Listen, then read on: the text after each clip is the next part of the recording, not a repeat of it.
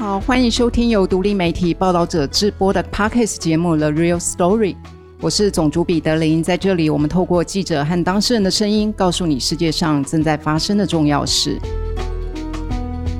今天要来跟大家分享的专题，我记得第一次出现在呃报道者的编辑会议上的讨论，是今年二月的时候。时间过得真的非常的快，一眨眼五个月就过去了。我们终于在七月初推出了这个跨国的采访专题，名称是《台湾卵子、中国父母、美国配对、跨国人工生殖产线上的台湾女孩》。这是报道者记者从社群媒体 Dcard 上看到很多台湾女生询问如何到美国捐卵的贴文开始，从这个贴文为起点所展开的一个为期五个月的追踪调查。待会呢，记者就会来告诉我们他们在第一线上看到的现象，还有在采访过程中的辛酸。除了他们之外，今天在我们的录音现场还有三十几位的读者跟我们一起参与。待会录音的后半段，我们也欢迎在场的大家，你们可以提问，也分享你们的经验跟看法。现在我们就先来欢迎我们今天参加的三位记者。哎，大家好，我是德伦，然后来报着大概两年半。那我自己做的题目比较是跟文化、性别还有心理健康相关的领域。富年，大家好，我是富年。那我在报道者负责的题目比较是跟少年还有社福相关。嗨，大家好，我是婉珍。我平常都是。在那边帮大家录音，今天第一次坐上来，有点紧张。婉珍其实不是我们的记者，对不对？你是那个啊、uh, Podcast 小组的成员。对对对，是 Parkes 的制作人。但婉珍呢，其实是这个专题的始作俑者，因为她是第一个发现这个线索的人。所以呃，你可以跟我们回顾一下，你当时在这个社群媒体上看到这个讯息是什么样的点吸引你的好奇？呃，其实我可能跟在场很多人一样，就是个乡民，就时不时晚上回家就会打开 PTT 啊，或是 Dcard 在那边画画画。那我记得我第一次注意到这种捐卵分享文，其实蛮早的，是在去年的大概八九月，就是柬埔寨的诈骗事件的那个时候。嗯嗯、那我那时候看到第一个想法，其实想说这么多的分享文，然后没诈骗，对，会不会是诈骗？嗯、我就有大概看了几篇之后，就回来我们内部的。会议上讨论，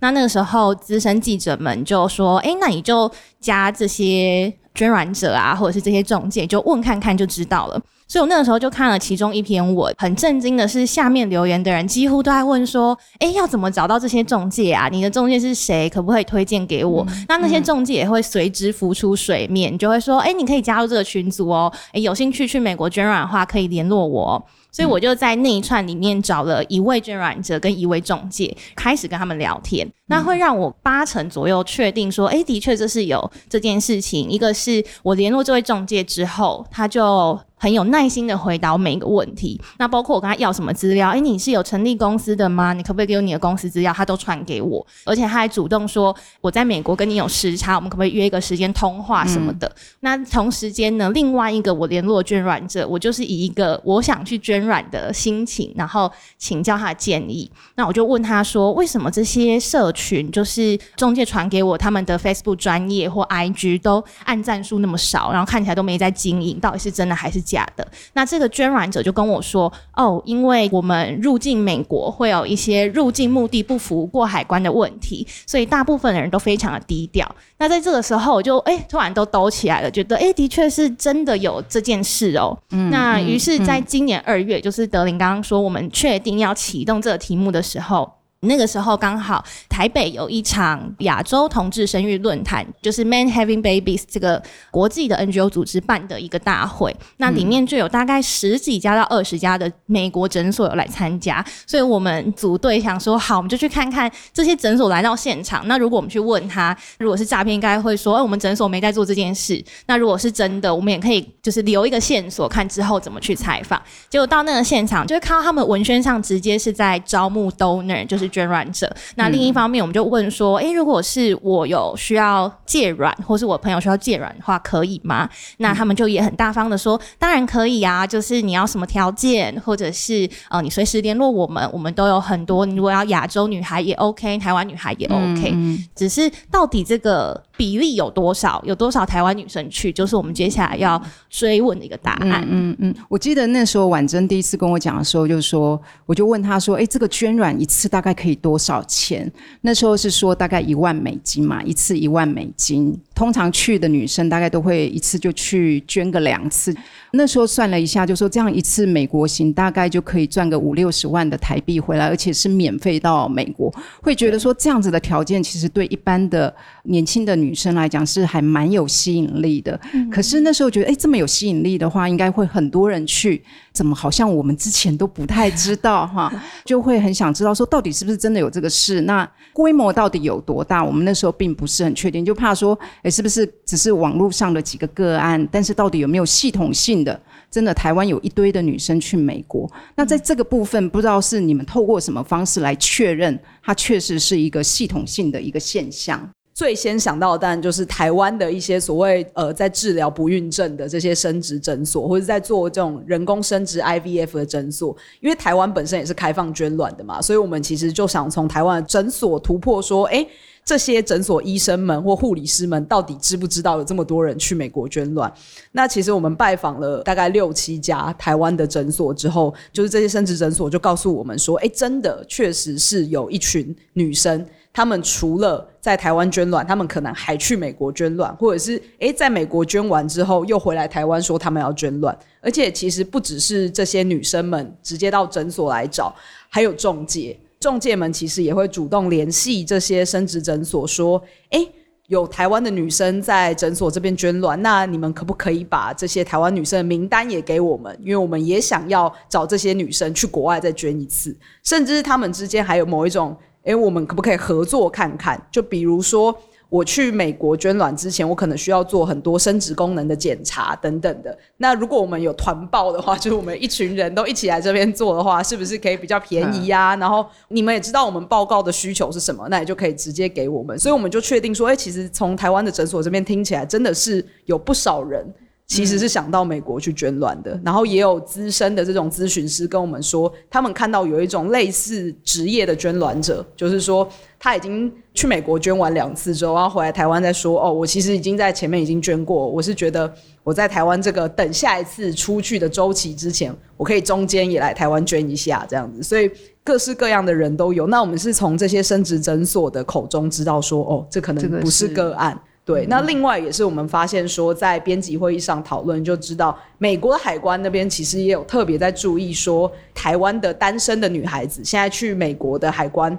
特别容易被盘查。那当然他们盘查可能有很多原因，但其中一个原因可能真的就是他们不晓得这些台湾女生到底。跑来美国要做什么？如果不是旅游，那他们是不是在打一些非法的工？这样子，嗯嗯。所以从这些种种的线索拼凑起来，我们就觉得说，哎、欸，好像真的是一个很值得追查下去的题目。对，所以就从这里，本来从婉珍，后来就找了德伦跟富年，后来就一起加入这一个专题的调查，这样子。但是我们那时候非常好奇，是说为什么是到美国？好，就说因为这个是亚洲的脸孔嘛，亚洲的卵，为什么美国会有这样子的市场？它需要一个亚洲。人的卵子，后来我们的记者也直接到美国去看这个现象。那傅年就是当时跟婉珍一起到美国的，你来跟我们谈一下这个看到的事情。对，就是我们是在五月的时候，我跟婉珍还有我们摄影记者燕婷，就是我们一起去了美国。那其实我们也是很想要搞清楚一件事情说，说那为什么要飞那么远？就是为什么这么多的台湾女生要飞到美国去做这样的捐卵的事情？嗯、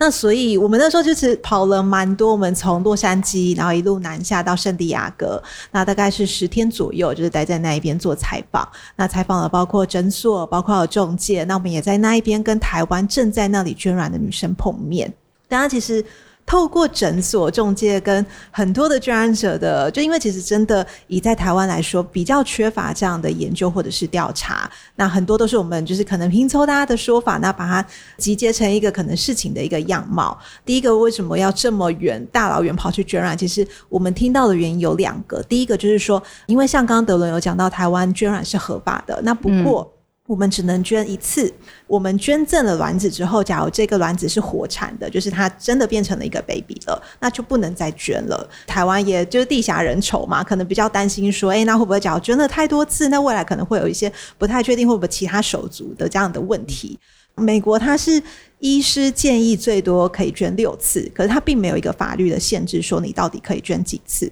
所以我们这一次采访听到大概是有台湾女生有捐八次的这样子的，嗯、我们听到最高的记录，那可能还有其他的更高的记录，不太确定。对，再来就是说营养金的部分。那台湾的营养金的上限的天花板是九万九千元台币，对。可是以在美国来说，它是八千美金到一万五，那甚至到两万，我们都有听说过。那当然，假如你的外貌、你的学历、你的就是各方面条件更好，就其实是有更高的一些价格。对于就是捐卵者来说，它是蛮大的一个吸引力。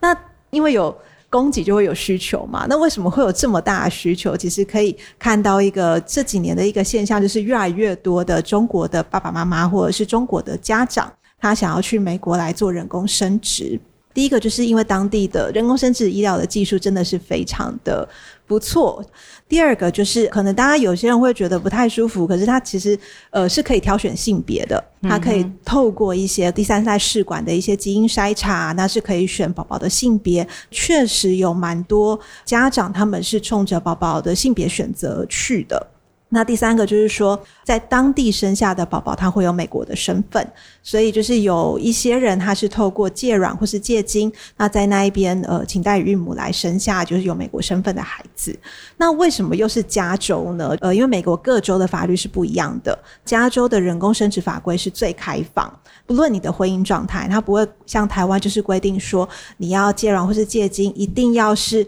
有婚姻关系的一夫一妻，就是基本上。不管你是单身，或者是你是同志伴侣，或者是你是呃可能像夫妻的身份，其实都可以去那一边做借卵跟代孕，那非常的宽松。所以我们听到有蛮多父母会去到加州，也是这样子的一个原因。嗯，嗯，听起来就是因为是中国客户到那里，然后所以他需要亚洲的卵，可是能够提供亚洲卵，为什么台湾人是？特别的受欢迎，因为现在在美国的这种所谓的软库，如果是亚洲人的软库的话，大概有七到八成是来自台湾。对，所以为什么台湾人在那里那么的受欢迎？傅年，你看到？第一个就是，呃，因为其实台湾出国真的是签证比较方便，不会像说，比如像中国，呃，要去美国要申请签证，那要面谈，透过一些比较繁杂的一些程序，那台湾人过去是比较方便的。那再来就是说，可能都是亚洲人，那不过亚洲人的面孔还是会稍微有一点点不同国家有一些各自的差异。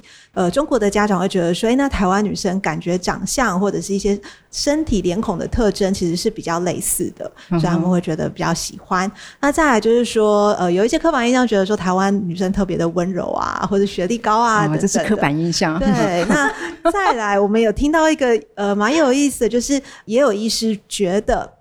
台湾女生比较有利他的精神。虽然都说是捐赠卵子或是捐赠精子，我们用捐赠这个字，可是基本上，假如你没有一个比较利他或是比较人文的精神来做这个捐赠的基础的话。那你捐出你的细胞，然后再获得补偿，其实跟人体的买卖好像也没有这么大的差异。那其实也是这一行一直以来的一个伦理的讨论。那一位医师跟我们分享说，有一次他遇到一位台湾的捐赠者，那他要去捐之前，他人在美国了，可是还去问他说，当地有没有一些庙宇，他可以去拜拜，祈求一切都很顺利。那他觉得在台湾女生身上有比较看到这样的利他精神，所以他很喜欢。嗯、对、哦，OK。那台湾的女生到美国捐卵，就你在那边观察，她的高峰大概是在什么时候？是这几年才有的现象吗？呃，我们听到的大概是二零一二年龙年那个时候就开始了。大家可能会直接联想到，为什么会有这么多中国父母会飞过去？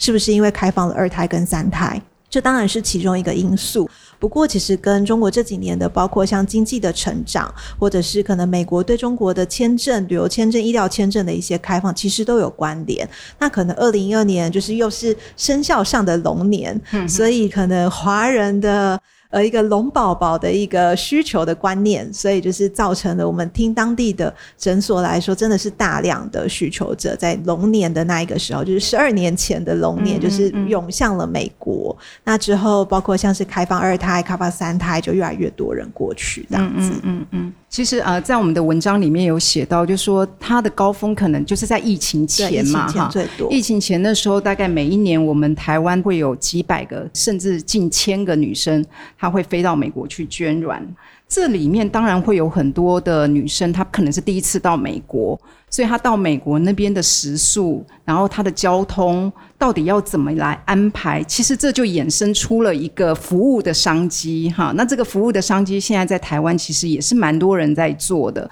德伦其实这一次在专题里面很重要的任务，就是要突破中介，然后去告诉我们这个中介的面貌，他们到底是哪些人在担任呢？我觉得可能我们可以先从为什么有中介需求这件事情来看，因为如果我们单纯是在台湾自己本地的捐卵，就我去诊所我自己就可以去了，我其实没有需要有人中间帮我牵线或介绍。那之所以这个中介会存在，就是第一个是跨国的这件事情本身对于某些人来讲就是一个不熟悉风险的一个概念，然后另外再加上语言上面，可能不见得所有去美国捐卵的女孩子们都。很会讲英文或什么，他可能需要有人帮他去安排后续的各种流程。那这个时候就衍生出了中介的需求。中介到底是谁呢？这个在过程中我们发现一个很有趣的，他们可能本来是在生殖人工生殖产业里面就有经验的人，然后他们可能本来是护理师，本来是咨询师，但也有可能他们根本没有医护的背景。那没有医护的背景，怎么会踏进来这个产业呢？其实很有可能是他们原本自己本身是捐卵者。那我们在这个过程中就发现说，哎，很多捐卵者他们在自己捐过一次卵之后，走过这个流程，他就知道，哎，其实好像有点利润在里面。如果我熟悉这个流程，我就可以介绍其他人也去美国捐卵。所以就是他们自己从捐卵者摇身一变变成卵子的中介这件事情，也在我们的采访里面常常看到。那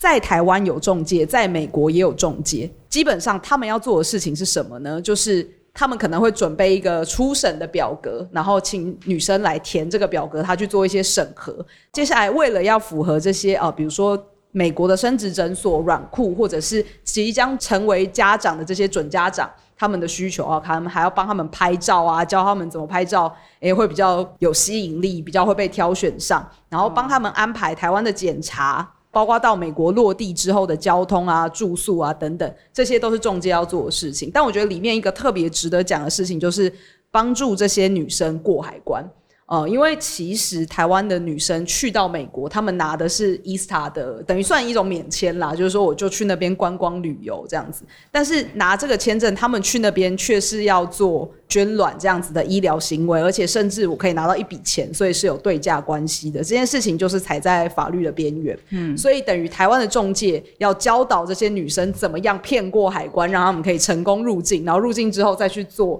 捐卵的这个行为，最后顺利回到台湾，然后汇钱给他们，呃，这个是一个他们工作里面很重要的一部分。所以常常就是中介之前还要有分工，就我确定说，哎、欸，这个女生愿意捐卵了，然后我把她加进一个可能 WeChat 的群组里面。然后这个里面呢，就是中介还要各个分工，说，哎，我帮你做这个照片的拍摄啊，我告诉你说这个机票要去哪里订啊，告诉你针要怎么打啊，等等的，大家就是分头去进行，就像一个小的工作 team，然后协助这个女生完成这个捐卵的旅程。那为什么要做这件事？当然是因为有钱嘛。嗯。那有钱到底是利润有多庞大呢？就是我们在这个采访的过程里面就发现说，哎，中介其实基本上可以分成两种。这两种就是一种是直接帮你配对，已经找好准父母了，准父母开出他们想要的条件，我帮他找台湾的女生啊。如果这个牵线牵成了，我可能可以直接拿到八千到一万左右的美金。嗯，好。可是还有另外一种呢，是我们在调查过程中发现，诶，它是一个比较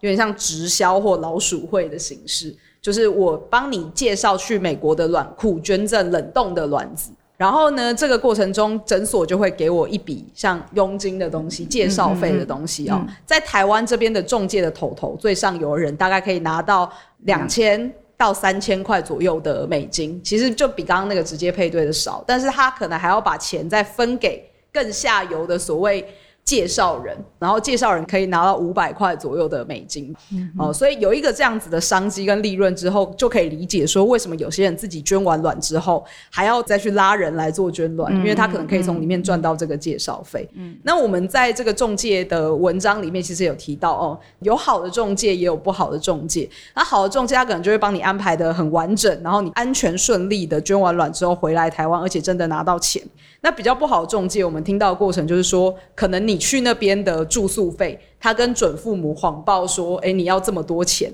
那最后给你的比较少，或者是从里面扣你的营养金、扣你的餐费等等，嗯嗯、甚至是在不同的中介一层一层中间，不知道转了多少手，那里面都有可能被抽油水等等的。所以我们觉得这个其实是这次在做捐卵这个题目，你会发现非常特别的一群人。在台湾做这种呃卵子的中介是合法的吗？不是合法的，呃，因为台湾的人工生殖法里面其实就有规定说，不能中介买卖生殖细胞，呃，包括精子、卵子、胚胎等等这些东西。然后我们为了要确认说这些中介在做的事情到底有没有违反，比如说台湾的人工生殖法，或者甚至是医疗法等等这些东西，所以我们也有去访了国健署，那他们就跟我们提到这些取缔上面的困难啦，就是说。捐卵者跟中介其实一个蛮微妙的关系，你可以说他们互利共生。当今天我是要去捐卵的人，我当然不会把我的仲介咬出来说他是非法，这样我自己钱也拿不到嘛。所以不会有人主动想要去检举自己的中介。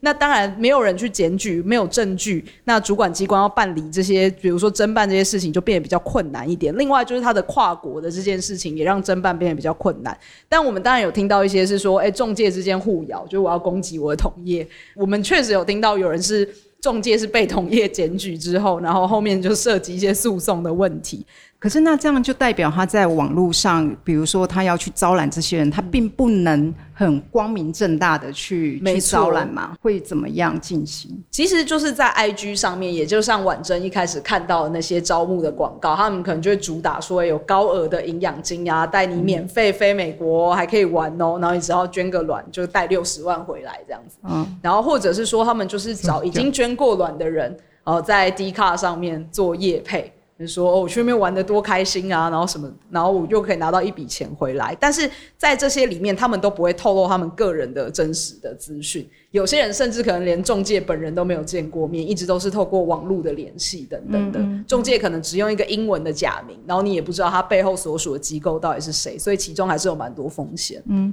所以呃，这一次德伦，你总共访了大概多少中介？大概接触了多少个？因为我们也有被中介拒访，他们自己知道这是有点违法的事情，对所以加起来应该有十十多个，个应该是这十多个都你会知道他们的名字吗？真实的名字？没有，他们都是什么 Amy 啊，什么 Linda 啊，什么之类，就是那种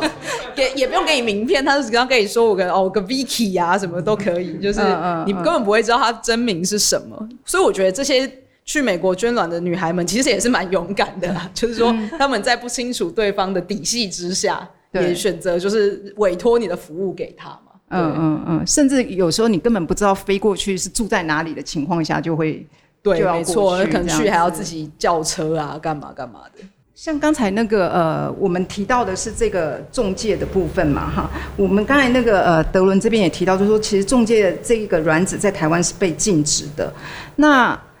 其实就可以想象，我们这一次这个专题为什么要做五个月这么长？因为很多的角色，他们都知道他们是踩在这个法律的边缘，所以在接受采访这个事情上面，其实意愿都不高嘛，哈。那我知道婉珍，你们三个都透过非常多的方法，想办法要接近他们。那在这个过程当中，有没有什么采访上面的辛酸可以跟我们讲一下？嗯，例如说，呃，捐卵者的部分，其实跟德文刚刚的情况也很像。他们如果在 D 卡上分享，当然也。不会露出他的真实名字，再加上因为 Dcard 这个呃年轻人常使用的论坛，它其实有一个很大的特性是匿名性，而且禁止就是使用者在上面交换个资。我在联络的时候，通常都会用比较保守的方式去询问，比如说呃我对美国捐卵有一点好奇，可以跟你联络吗？但是我会尽量不要使用，诶我也要去捐。或是诶、欸，我其实是记者，就是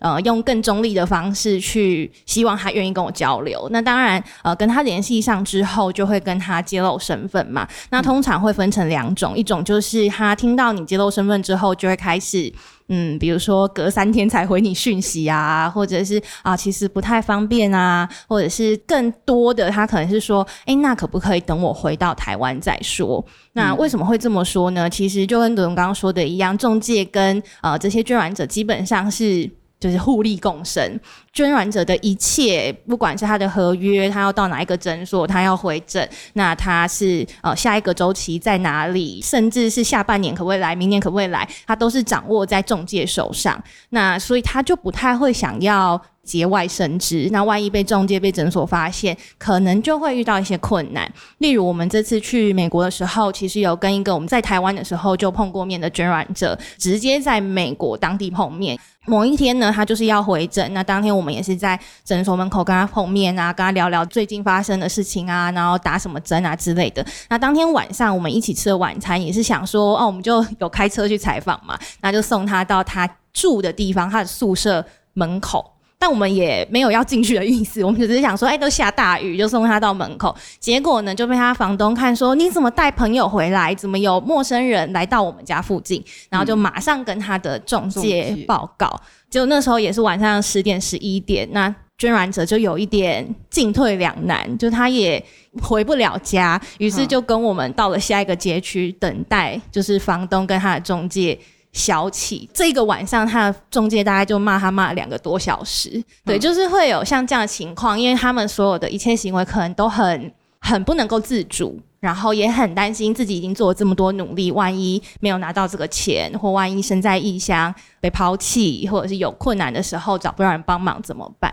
那后来愿意接受采访的几位捐卵者，当然他们可能有嗯，他们想要说的话。那一种是他可能觉得这也不是什么呃不好的事情，他也是在帮助别人，所以他愿意让更多人知道这个过程。那另外一种是呃，如果有听我们上一期节目，就会知道这位 Rita，他就是说他在网络上看到很多都是描绘比较好的这一面。那其实中间过程，比如打针很辛苦，那如果不会打怎么办？其实很痛，很想哭。那这些可能会遭遇到的难关，其实并没有被描绘出来，所以他才愿意受访。嗯哼哼哼，那。德伦，你这边有遇到？因为中介刚刚有提到说，他其实是违反台湾的法规的。那甚至是在美国海关的部分，他等于某种程度是帮助这些人非法的入境美国。所谓非法，是指后来进去美国做的事情跟他的签证目的不符。所以其实中介们都很小心，在接受我们采访的时候，呃，他都会说：“我可以讲，但不能具名。”哦，所以很多中介基本上我们在文章里面大家可以看到都是匿名的。最后好不容易突破，其实是因为，诶，这个中介他本身人不在台湾，他已经移民到美国了，所以比较没有担心这个法律上的问题。那我觉得比较有趣的是，在做这个题目的过程中，我们有一间非常想要突破的中介的机构。他们就是一个像刚刚讲的比较有上下游，很像直销的这种方式哦，一个签一个，然后我把人介绍给你，我可以收多少介绍费。我们就发现，哎，这间中介非常努力在网络上打广告，然后也在经营各种群组。那我们就很想要采访他们嘛。那这个过程中，我们就是小侦探般的想办法找到了这个中介机构在台湾最高的负责人，然后尝试去联系他，结果就。一问三不知，他就说：“哎，我对这个东西没有很清楚，我没有要受访这样。”那结果后来呢，就是傅年跟婉珍他们去到美国之后，我们就是持续追踪，说：“哎，这间中介他在美国地址啊等等的。”后来就发现真的很诡异，然后我们就把这些证据拿回来，再去问那个中介说：“那我们现在掌握这些资讯，你们要不要受访？”然后结果对方就说要告我们，嗯，所以后来呢，我们就在我的 email 里面就收到律师函，甚至是在我根本还没提笔要写这个报道之前，我就收到了律师函，就想说，所以现在是还没有写也可以告吗？这样，然后来出动我们公司的那个法务啊、律师啊，想办法去回他们，然后主要希望他们能够接受采访，因为结果后来还是不给访，这样。就是中介这部分，这也是遭遇到蛮大的困难，但我们最后还是写了。嗯，对，因为就是在善尽查证的义务之后，我们还是觉得有必要把这部分的资讯公开给大家。因为捐卵这件事情就不一定是说对或不对，但我们想把这个面貌呈现出来，所以我觉得也要告诉大家说，哎，如果有一些中介他们在做什么样的事情，也提供给大家做参考。这样子。嗯嗯嗯嗯。那富年这里。因为我主要是约访美国的诊所，那我觉得其实以一个商业考量来出发来说，诊所当然也会知道我们要写什么样的内容，那能不能呃为他们带进更多的呃准家长们。对，那其实美国的诊所就会觉得说，怎么会有一个台湾的媒体来联络我？那这个到底是谁？那要怎么写？要写什么？而且又有时差的关系，我们又刚好日夜颠倒，所以就其实花了非常多时间在沟通。那可能跟诊所的联络人加了微信 WeChat。传的讯息，那可能隔了三五天才回，这样就第一个就是时差跟效率没有那么的好。那再来就是说，一开始真的会一直碰到软钉子，所以他就是说他没空啊，或者是根本就是已读不回。那也有遇过原本都答应好要采访，那后来整个人突然消失，就是那个联络人突然消失。有一些诊所他们也会跟我们更改访纲，就例如说我们想要问捐卵，那他就希望我们可以多写一些他们的像代孕啊，或是第三代试管啊，然后就 promote。他们这样子，对，可是就因为不是我们要过去访的目的嘛，所以就中间有非常多的沟通的过程。那我们约了七家诊所，后来接受我们采访的是四间。嗯嗯嗯，其实有蛮多诊所是在美国诊所，后来发现其实是。中国人在那边对，在那边经营的诊所嘛，在在那边经营的诊所，最大的一家其实就是中国人。对对对？对，嗯、他们其实就是呃，中国在四川有一个景星生子集团，他们其实在这十几二十年一直透过可能像是并购其他的医疗院所的方式扩张他们的规模，也买下了美国西岸应该说是数一数二大的一个做试管婴儿的一个连锁的诊所，叫 HRC Fertility。对，然后就是在那一边有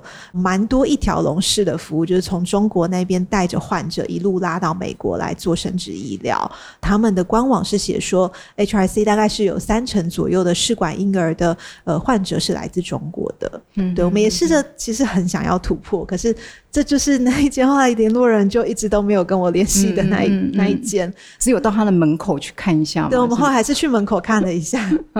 其实，在台湾，因为我们捐卵这件事情还是被当做公益嘛，哈，所以我们会对那个营养金会有一个上限，那个上限大概就是九万九千台币。然后另外就是说，其实我们是不让这个准父母去挑。这个卵子捐赠者的，但是其实在美国的市场完全不是这个样子哈。那这一次呃，你们去看了，也对那个商业化的状况其实也蛮惊讶的。那你可以跟我们分享一下这里看到的状况。其实我第一个惊讶就是因为其实我们去美国之前也去了蛮多家台湾的诊所。那在美国给我的一个冲击就是，虽然在台湾也会听到，可在美国几乎不管是中介或者是医师，他们都会称这一些准家长叫做客户，他们都用 client。那不是我们的可能认知当中，或是我认知当中，就是这一些呃家长们他们是医疗上的患者。那这是我第一个觉得呃有点冲击的地方。那再来就是呃，因为像刚刚讲到，其实在美国是可以直接看着捐赠者的照片来挑选说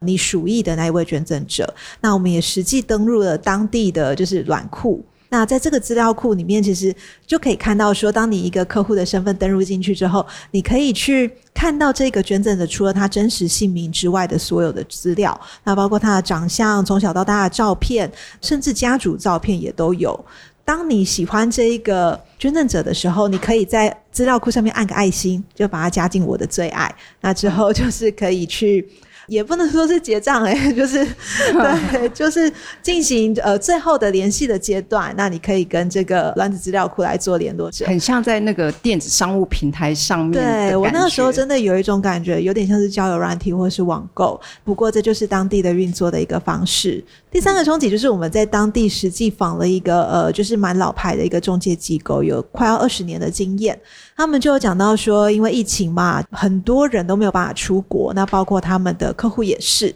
所以他们提供了一项服务，叫做送宝宝回国。呃，因为他们其实有蛮多客户是从中国呃要去美国做人工生殖，那疫情期间就飞不出去。假设他们已经在美国冷冻好了他们自己的生殖细胞，或者是直接在当地购买呃捐赠的精子或卵子，他们可以透过代理孕母怀孕的方式，在美国生下宝宝。那这一间机构可以把宝宝送回中国，请一个华人月嫂，就是有就是绿卡的月嫂。我觉得很 shock，就是你完全不用出国，你就是在网络上操作，然后之后宝宝就到家门口了，非常大的一个冲击。我还确认了很多次，说真的吗？真的不用人飞过去，或者是怎么样吗？真的不用。嗯嗯嗯、那也是觉得哇，这真的是一个成熟的产业链。嗯嗯嗯，那个就是你刚才讲的他们的一条龙服务，对，一条龙就是说从卵子、精子的选择到我可以找一个代孕的人，然后最后把宝宝生下来，然后还可以把你送回，送回中国这样子。这听起来真的也是。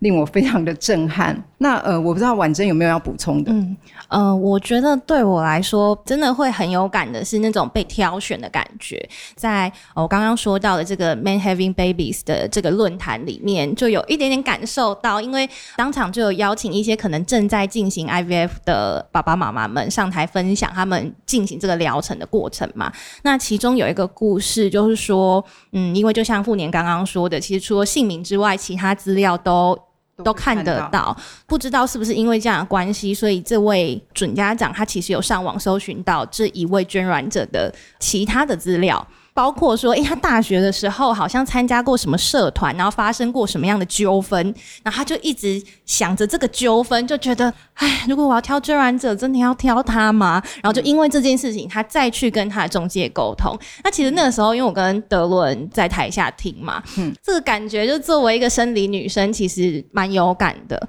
讲那这个到呃，我们实际更深入采访之后，其实就时有所闻，除了到呃。资料库上面看这些捐卵者的资料去挑选之外，如果资料库里面的的捐卵者你都不是那么满意，其实你也可以开出你想要条件。比如说我最一开始接触的那个中介，为什么他会那么有耐心的跟我对话？因为我符合他的条件，我就是身高一百六的 A 型女孩。嗯、对，那那个时候就是有准父母一直要找一个 A 型，所以他就很积极，他就三天两头就说：“哎、欸，那你呃考虑的怎么样？”用这个规格去挑选一个人，就会觉得蛮讶异。我很好奇，这个价差会很大吗？嗯、因为我们刚才有听到，就是说一般捐卵大概就是八千到一万美金嘛，哈。嗯嗯、那像刚才你讲，就是说它应该存在有的条件很好，所谓的条件好跟条件普通。那你们看到条件好的，那大概是一个什么样的状况？然后价差会很大吗？其实最好的，我们可能有听过像十四万美，但是这个好到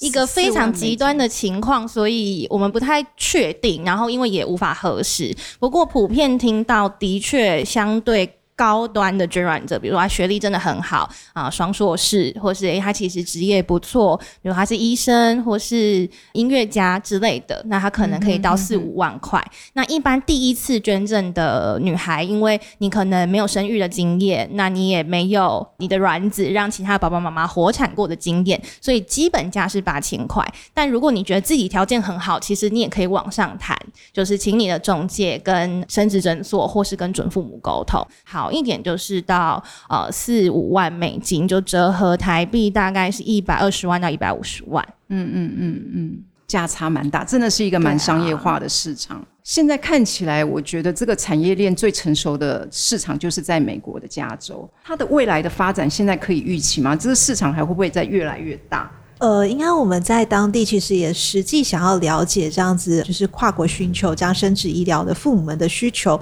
那不过，不管是透过我自己在 CDC 里面，美国的 CDC 里面捞资料，或者是我们也透过了其他的受访者帮我们找。有点难去确认说，就是他们到底有没有依照国籍来统计这个寻求跨国生殖医疗的家长们，他们到底是从哪里来？我们只好去找民间的资料。那看到了一个，就是刚刚讲到那景星生殖医疗集团的统计，从二零一四到二零一八中间经历了这一个开放二胎这一段期间，那从中国飞到加州那边进行人工生殖的家长们的人数，是从两千两百五十人到四千三百五十人，那翻了几乎一倍。那以他们自己的财报呃来说，其实是真的是蛮看好的，真的是一个蓝海。就是虽然是没有这样子国际的统计，可是我们也看到当地加州的生殖机构，其实从二零一四年的七十五家到二零二零年，他们已经成长到八十三家。那这个家数还不包括，就是可能像连锁诊所，他们会有扩张的这个情况，它是没有记进去的。我也去找了一些中国的资料。那现在他们自己因为时隔了三十七年的一胎化政策，那在开放二胎之后，是有非常高的需求，是来自想要再多生一个或两个的家庭。那我们在美国听到的是，这些家庭有蛮多。第一个是想要再生一个男生，就是一个传宗接代的观念；嗯、第二个就是所谓的失独家庭，他可能有独生子女，那可能子女在这一段期间不幸过世了，他们再怎么努力都想要再生一个。对，那全中国他们自己的不孕症的比例其实也算是高的。我们看到当地的育龄不孕人口大概是五千万左右。那不过在中国合法的人工生殖机构只有五百三十六家，所以可以看到这是怎么样的一个供不应求。那、嗯、其实这样的需求者，假如他们经济许可的话，因为美国的人工生殖真的非常的昂贵，就是假如说像刚刚讲到的光借卵的这个成本，就大概你要准备可能像是一万美金起跳的这个钱。假设说你要从借卵到代孕，因为其实真的很多人，我们听到的情况是在开放二胎的时候，他年龄已经真的太大，他没有办法自己啊怀孕生小孩，整套从借卵到代孕的流程跑完，大概是台币六百万左右。嗯，那你还不能保证你一次成功，对，因为生小孩这件事情中间会有很多的一些状况嘛，对，所以就是。这么大的需求，那有这么大的市场，当地我们也看到了很多因应的方式，最明显就是中文化的服务，可以看到很多诊所点进去，呃，你光从它。那个网站的语言选项就可以看到它服务哪些国家的父母，所以基本大概就是可能像西班牙文或意大利文，因为其实有很多欧洲或者是意大利的同志，他们会飞到美国来进行人工生殖。那可是这几年越来越多，他们都会有中文化的网站。对，那再来就是他们会主打，就是说，哎，你从咨询到进到诊所做疗程，都会有中文的，他们叫协调员一路陪伴你，就是帮你弄懂这个医疗流程啊，然后财务的方面。那医疗的方面都帮你搞懂。那我们也有听到，就是生殖中心跟中介都有提到说，他们亚洲的客户占比是越来越高。那从四成或者到疫情前的，就是六成，逐年在增加。那虽然 COVID 这三年大家都出不去，可是我们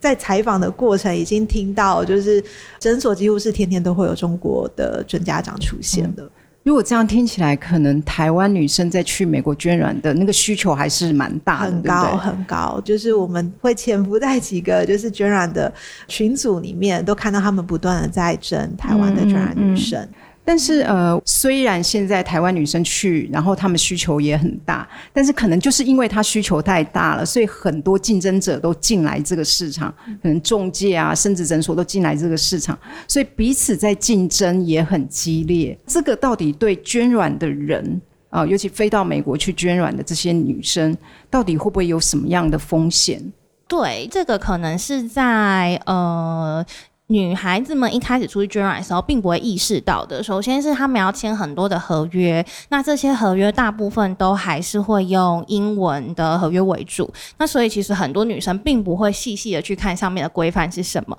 刚刚德文有提到说，就是我。捐出去的这个对象有两个嘛，可能是卵子银行，也就是软库，或是准父母。那尤其是在软库这一端，因为它并不是直接有一个准父母来买单这个女孩子所有的行程费用，它等于是捐到软库之后，软库先把你像冻卵这样冻起来。那之后如果有准父母选中了你，假设我捐了三十颗卵，我可能就八颗为一组，或十颗为一组卖给你啊、呃。卖出去之后如果失败，你可以再来加购，或是我另外的十颗、另外的八颗就再卖给。第二组准父母，对，所以对软库来说，它是有这个。库存的风险，对，就是我已经先把你的卵买进来了，那没有卖出去怎么办？所以他在捐卵者进入疗程过程中，他就会特别在意说这个卵子的数量怎么样，拿出多少颗卵，就是好不好，我到底以后可不可以卖，然后够不够我卖？对，所以我们在这过程中就听到有一个捐卵者就是说，可能他也没有细看合约，但是他的确在出发前没有听过会被扣营养金的这样的事情，于是他去去到美国做第二次检查。之后才发现说，诶，他的呃卵子数量好像不太够。那是护士跟他说，如果你取不到十二颗，我的营养金就不会照原本承诺那样给你八千块。对，那他那时候就很惊讶，但是他也。有一点求助无门，一个人在，对，他一个人在美国，然后合约都签下去，他也不知道到底有没有写，啊，就算有写也已经签了，那要怎么办？所以他那个时候就有点硬着头皮继续捐完，甚至还很努力的想说，啊，多吃一点营养品啊，然后改变作息啊什么的。当然到最后还是比较不如预期啦，那这也是一个。所谓风险的成分，就是因为医师帮你取完卵嘛，那他跟你说几颗就是几颗，你也没办法核实，嗯嗯、对，所以他最后当然是被扣了钱，就从原本承诺的八千块，最后只拿到五千块。嗯、对，那其实他有拿到钱，可能还算相对好的情况，因为就像富年刚刚说，那些赖群组里面啊，我们时不时就会看到说有女生上来问，诶，我的诊所或我的中介。原本允诺捐完卵之后五天就会给我钱，那我怎么都没有拿到？嗯、那甚至有因为这样上来求助的讯息，他最后被他的中介知道了，因为他上来求助之后，其他捐卵女生可能就去联系这个机构说，或这个诊所说，诶、欸，你们怎么那么黑心啊？怎么没有给他钱啊？这样，那最后这一个上来求助的这个捐卵者还在群组里面道歉，嗯、就是说因为太多人仗义执言，结果他的诊所啊中介就要要求他道歉。钱不道歉就不给钱。嗯哼哼。所以除了营养金有可能会被扣之外，会不会也有一些虽然是说是捐软，可是到那里他可能是做别的工作，会有这样的情况吗？你你们有听说这样子的情况吗？确实是有，但是我们没有办法去确定说这个有没有中介或诊所主导的成分在。嗯、那我们听到的情况是说，因为捐卵者他到美国之后会入住啊、呃、所谓的宿舍或是饭店，那饭店可能相对好，相对自由。但如果是宿舍的话，三间雅房住了三个捐卵者，那你可能还有一个房东当你的大管家这样。呃，我们遇到的情形是捐卵者就是 A 有收到 B 的讯息，然后就传一张打工的。图给他，就说，哎、欸，你就晚上可以去这个华人 KTV 陪唱歌，然后陪聊天，一个晚上可以拿到一千美金，几万块台币吧？对，然后有有这样的情况啦。对，嗯、那这个场域会出现怎么样的人？我们其实也有试图要去看，但因为外面就是有彪形大汉保镖，我们绕了三圈之后，很怕。在美国会发生什么事，就先走了。嗯、对，但的确就是有这样的情形。那也有一些中介就会说，有听到其他的中介会中介女生去陪酒啊，或者是去做一些比较呃黄色产业的事情。对，嗯、但因为就像刚刚说竞争激烈，所以到底是彼此在发黑函，还是真有歧视？嗯，嗯，然后到底这个比例有多高，并没有办法确定。这个部分是我们没有办法核实的嘛？哈对。但是一个人在美国，因为他毕竟是。一个医疗的行为，因为刚才你们讲，他就是要打针，那个过程里面会有人可以照顾吗？还是捐染者都是自己一个人要去经历那样子的过程？嗯大部分都是一个人，就是如果你是配对的，是配到准父母，呃，像我遇到中介有一些是会说，你如果想要男朋友陪同啊，或者是你有朋友要陪同，可能可以谈谈看准父母可不可以帮你多买一张机票，但是这一位陪同友人他的其他住宿啊、吃饭什么的，就可能要自理。但多数多数我们采访到状况都是自己一个人，他们那个打针其实。第一天去诊所回诊之后，就会拿到一袋所谓的排卵针，然后这个排卵针就是每天它会固定一个时间要往你的。肚脐旁边的皮下组织这样打下去，就大概要打十天左右，可能会看你个人体质有一点调整。对，那有些女生当然会觉得，诶，这个就这样轻轻一下没有什么，但的确也有很多女生遇到了一些困难。那好一点的中介，可能他就会来帮你打针，对，或者是他会跟你开视讯，教你怎么打，比较不会痛。多数因为是自己一个人，可能也想着说忍着忍着就过了，就这样子打完十几天，所以都要自己打针就是了。对啊，然后我们有听到一个中介跟我们说，他当时有一个捐卵者是捐完卵之后，他的就是卵巢过度刺激的情况非常的严重，所以他其实有一点不太能走。那他要去机场搭回程就回台湾的飞机的时候，他是坐着轮椅去机场的。对，但这个中介还蛮好的，是有跟他说，哎，你要不要多留几天？状况比较好之后再走，但因为可能他在台湾不晓得是有工作还是有学业，总之他就说呃必须要赶快回台湾，所以这个捐卵者就挺着这样不舒服的，可能有一点腹水的肚子，就回到了台湾。嗯嗯嗯，就是因为其实，在报道上线之后，我有看到一些读者的回馈，会觉得打这些促排卵针剂不是跟我们一般要做试管婴儿或是冻卵的那个针剂是一样的吗？那到底风险何在？那我其实觉得还是要思考，我是提醒的几点。第一个就是，呃，你。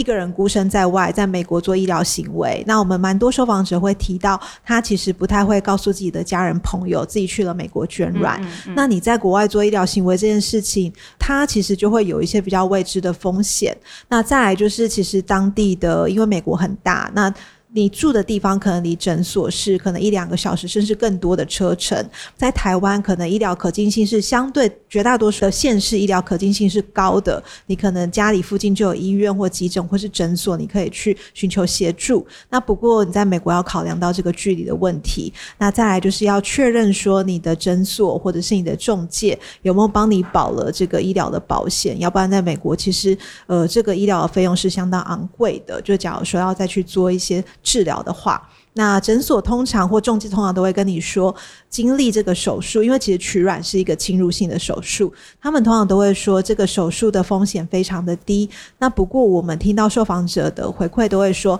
多多少少会有一些不舒服，只是程度高低的问题。真的是要在你出发之前要多做一些思考。中介真的会帮忙做保险吗？呃，应该是说在合约里面，就是中介会帮你过那个合约。那你可以去问中介，或是你自己合约真的要看仔细，里面到底有没有包括医疗保险。险这个项目，嗯嗯嗯，那保险的费用当然就是由家长或是诊所短裤这边要出。这次我们还有一个篇幅是去解释这个取卵过程医疗的流程嘛，然后包括这些针剂是用什么样的原理影响你的身体。那因为刚刚傅宁有提到说，大家都会想说，诶，可能做试管啊，或是冻卵啊或捐卵，它其实前面都要打那个促排卵针是一样的嘛，就是程序上是一样没有错，可是它打的剂量会不太一样。因为假设你是要做一个人工试管的妈妈的话，你如果打太多荷尔蒙。进去就是剂量太高的话，它会影响到你的子宫，所以考量到说未来这个胚胎，就是你取完卵之后做完精卵结合，要再植回去你的子宫，对，所以它的剂量会有这样子的考量。那冻卵跟捐卵的话就不一样了，对，那这个就是卵巢刺激啊，还有全身麻醉的风险虽然非常非常低，像呃卵巢刺激过度症候群可能到严重程度只有不到百分之一，对，但是你不会知道自己是不是那个百分之一。那即便不是那个百分之一，如如果你是到中重度的程度的话，你可能会有腹水、积水，严重的话可能到胸腔积水。那即便是不会死亡，可是你住院可能也是要住个五天十天，嗯嗯嗯，那要忍受那种快要呼不过气。但是它其实医疗上也不会有太多积极的处理，顶多是帮你抽废水，然后帮你抽腹水，但是它还水还是会再涨回来。那你要不要忍受这个风险呢？这个也是必须要比较谨慎考量的部分。那呃，因为我们刚才听到美国的这个人工生殖产业的发展是真的非常的成熟，又非常的商业化，那这个势必会带来一些伦理上的挑战，哈，就是说到底我们是不是应该把生小孩这件事情用这么商品化的方式来经营？这个部分，德伦去访了很多的学者专家，那。有关这个人工生殖的伦理上的讨论，现在大家比较在意的几个议题会是什么？我觉得其实主要可以分成三个大的主题。一个是关于基因筛选的这件事情，就是说，当今天你可以用科学科技的方式去定制一个宝宝的时候，那前面可能呃很多以比如说筛检遗传性疾病的这样子的名义来做的一些基因筛检，它其实最后可能是为了挑选某些准父母更想要的基因。嗯、最简单来讲，其实就是性别筛选这件事情，在台湾其实当然并不合法嘛，但你在美国你要做到这件事情非常容易。刚刚富年也有提到，有些诊所甚至就是主打。打说，我可以帮你做性别的筛选，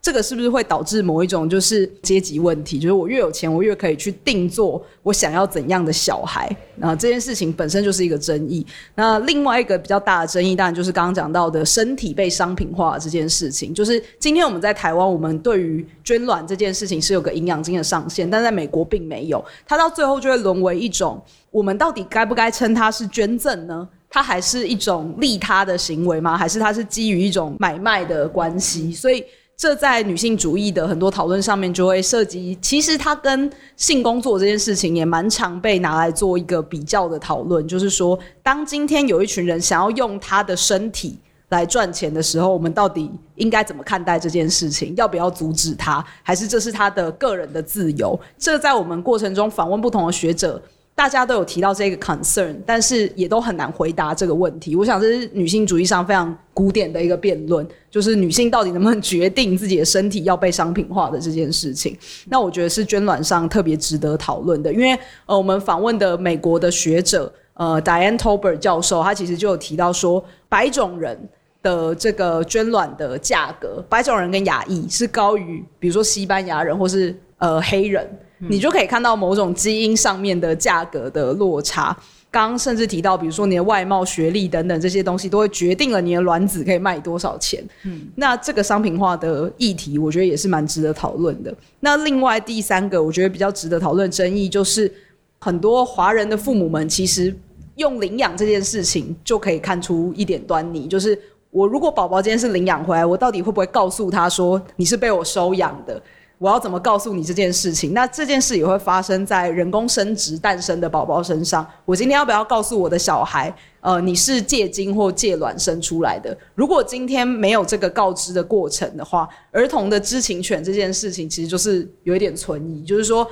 宝宝们他日后长大了，他可能也不知道他自己是透过借精借卵生下来的孩子。那他有没有知道自己生物上的父亲跟母亲的权利这件事情，也是现在在国际的研究上面，或者是在制定相关的法规上面常常出现的讨论。嗯、对，那当然，比如说像最早一批可能一九八零年代的时候就开始有借精生子的这件事情，那那个时候诞生的宝宝们，到他们长大之后，他们可能也出来主张说，我应该有权利知道我的生物上的爸爸是谁。那卵子的捐赠这件事情，可能晚精子一段时间，但是。陆续都有这样子的风波或争议，然后在美国的法庭里面也常常出现这样子的辩论，我觉得都是蛮值得大家一起讨论的。嗯嗯嗯。现在在全球上有任何一个国家或地方，它有规定说一定要有这个这个宝宝的知情权吗？这个倒是没有特别规定，只是说这个就会影响到说捐赠端，就是说我如果要让宝宝知情的话，表示我在捐赠端的时候，我就要记录你所有的资料，你其实才有办法在日后对这个孩子说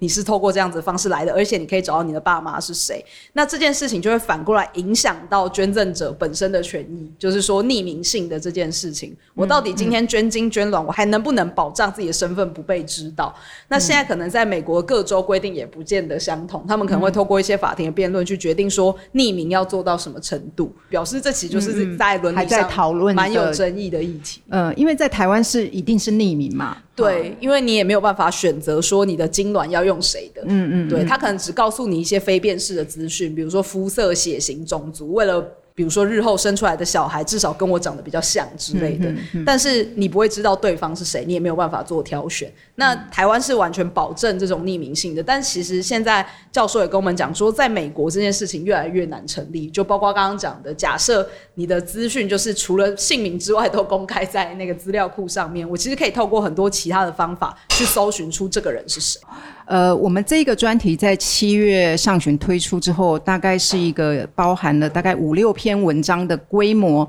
我们从台湾的中介，还有捐卵者的心声，然后到美国的市场，甚至到后来伦理的讨论，大概都有涵盖在内。那呃，现在我们的讨论也差不多告一个段落。我接下来的时间，我们想要开放给现场的读者来提问哈。这里我看到有一题，有人想知道中介是怎么教捐染者过海关的。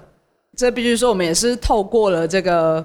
捐卵者的接触，然后看了他的讯息，才知道说，哎，仲介到底都怎么教女孩子们过海关。我们听到某一些中介在女生出国之前，其实还会安排类似模拟面试的这种事情，就是他自己扮演成是美国海关，然后来问你一些问题，就说：“哎，你今天来美国做什么啊？带多少钱出来啊？然后你要待多久啊？你在这边会见什么人啊？等等那些问题。”那另外就是他们会呃有一个交战守则啦，其实可以这么说，就是刚刚讲的你要怎么回答海关这些问题，然后你进到美国的时候。你就要把你的这些对话记录跟中介的对话记录通通删除，因为美国海关有可能会查你的手机，然后可能翻你的行李箱等等的，然后再通过美国海关之后，然后再把这个。通讯软体载回来，然后呢，你可能还要在你的通讯软体上面，或者是你的呃脸书上面，就是给中介一些 sign 啦，就是说，哎、嗯嗯。欸，我可能按一些不同的 emoji 啊，或是我留个什么言，然后中介就知道，哎、欸，这个女生到美国了，我们要继续后面的这个行程，所以再把这个女生的联络方式加回来，然后我再告诉你后面要怎么做，整个本身就是一个套装啦。就是告诉女生说，到底可以怎么样安全的去到美国，然后捐完卵再回来，因为这对于中介来讲也是他赚钱的重点嘛。刚好像我们只有说过海关是一个违反移民法跟签证目的不符的行为嘛。那如果你被遣返会怎么样呢？嗯、所以大家可能会想说，那大不了就不要去而已，机票钱也不是花我的。可是你被遣返的话，可能就是你五年内不能入境美国，那这只是。眼前看到的比较短视的影响，不过呃，熟悉移民法律师是跟我们说，现在有很多的可能欧洲国家或其他国家，他其实是会看你的出入境记录。那如果你被美国拒绝过，他可能就会觉得，哎、欸，你这个人是不是有什么状况？所以如果你以后要去其他国家，也有可能会被拒绝。嗯哼哼哼，所以这也是刚才我们提到的风险之一。呃，另外我看到有人提问，因为我们这次的报道完全专注在美国嘛，哈，那其实现在的市场是越来越多，其实不止美国，我们有没有听到捐卵者还有到其他的国家？嗯，我们在卧底在捐卵群组里面嘛，到现在都还没有退出哦，在里面，然后就看到其实中介会 po 各种真。这不能说征才的讯息，就是说招募的讯息。那这些招募的地点，那除了美国之外，中国跟东南亚是最近很热门的地方。就比如说泰国啊、柬埔寨啊、日本、韩国等等，当然都有。但我们觉得这个就是前面刚刚提到的，当竞争越来越激烈的时候，大家也会想要开发新的市场。这些市场也确实是有需求的，只是。人工生殖、借卵或代理孕母，在这些国家不见得合法，但他们还是要征求这样子的人。那你说去那边有什么风险？这个我们就有点难保证，因为我们也有听说哦，一些中国的状况，就是你去那边结果被软禁，或者是你去捐卵的地方，那个移动的过程中，那个车的窗户都是被贴起来，所以你根本不知道你去到哪里，这样，所以也是请大家要多注意。对啊，我想补充一下，因为其实像跨国医疗的需求，主要是两个目的嘛。第一个就是说你要寻求可以负担的医疗服务，第二个就是说你要寻求你自己的母国没有的东西。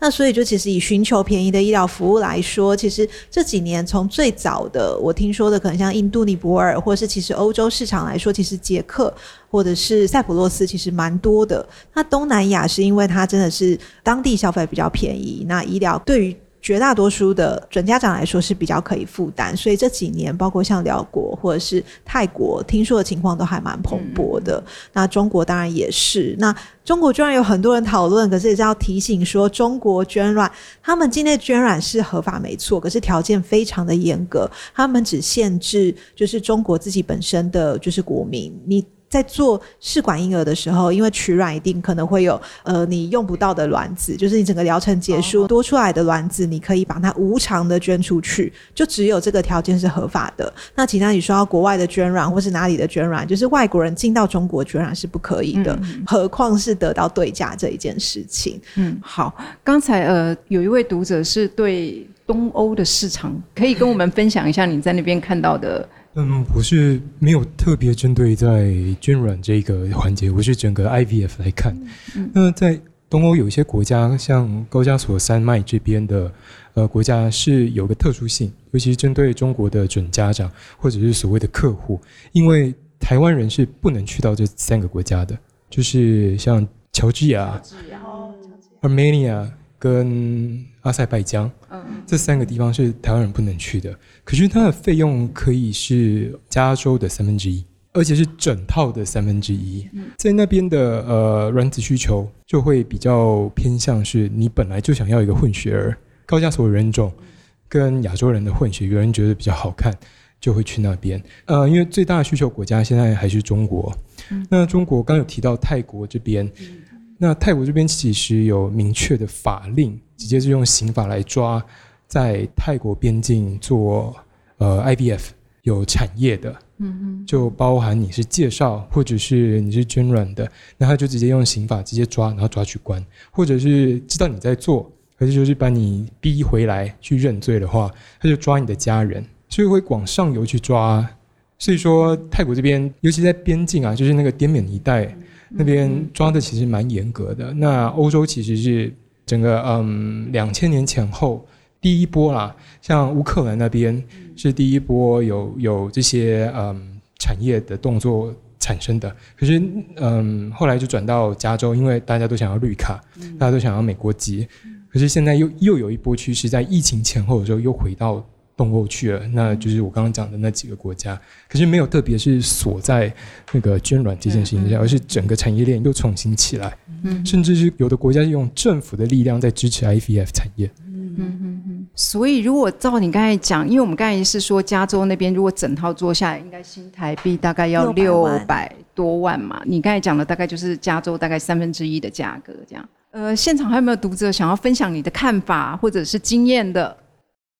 无论是在报道或是在 podcast 比较多是捐卵者当事人或是中介上面的经验，我比较好奇就是采访团队们有没有针对卫生主管机关或是医疗机构的学者有进一步的征询他们的对这一个国外捐卵的想法，还有一些建议。